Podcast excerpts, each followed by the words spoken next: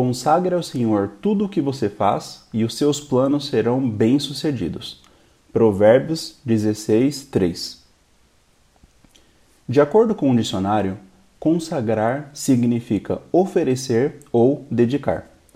Ainda, conforme outra versão, a palavra consagrar é substituída nesse versículo por confiar, que, conforme definição, é entregar sem receio ou acreditar.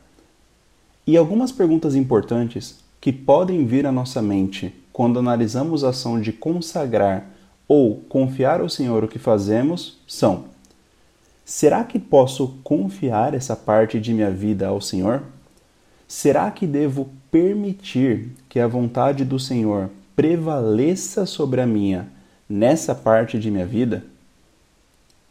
Vale lembrar que a passagem de Provérbios que lemos não se refere a apenas um projeto de sua vida, mas sim a tudo que fazemos.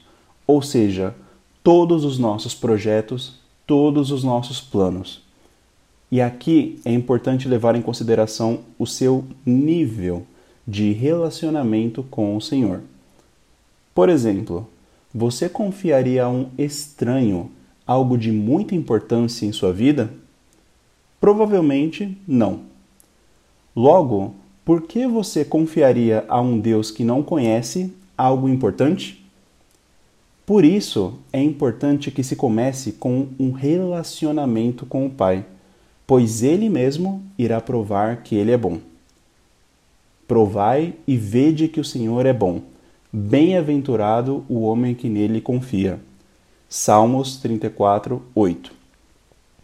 A verdade é que, com o passar do tempo, e com esse relacionamento contínuo e diário com o Senhor, passamos a conhecer e a reconhecer seu amor e cuidado individual e coletivo por nós.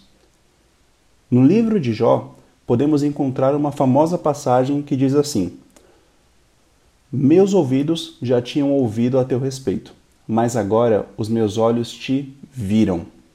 Está lá em Jó 42, 5. Saiba hoje que o Senhor quer se fazer conhecido em sua vida. Ele quer escrever a minha e a sua história, mas não de uma maneira pontual, mas verdadeira, diária e real.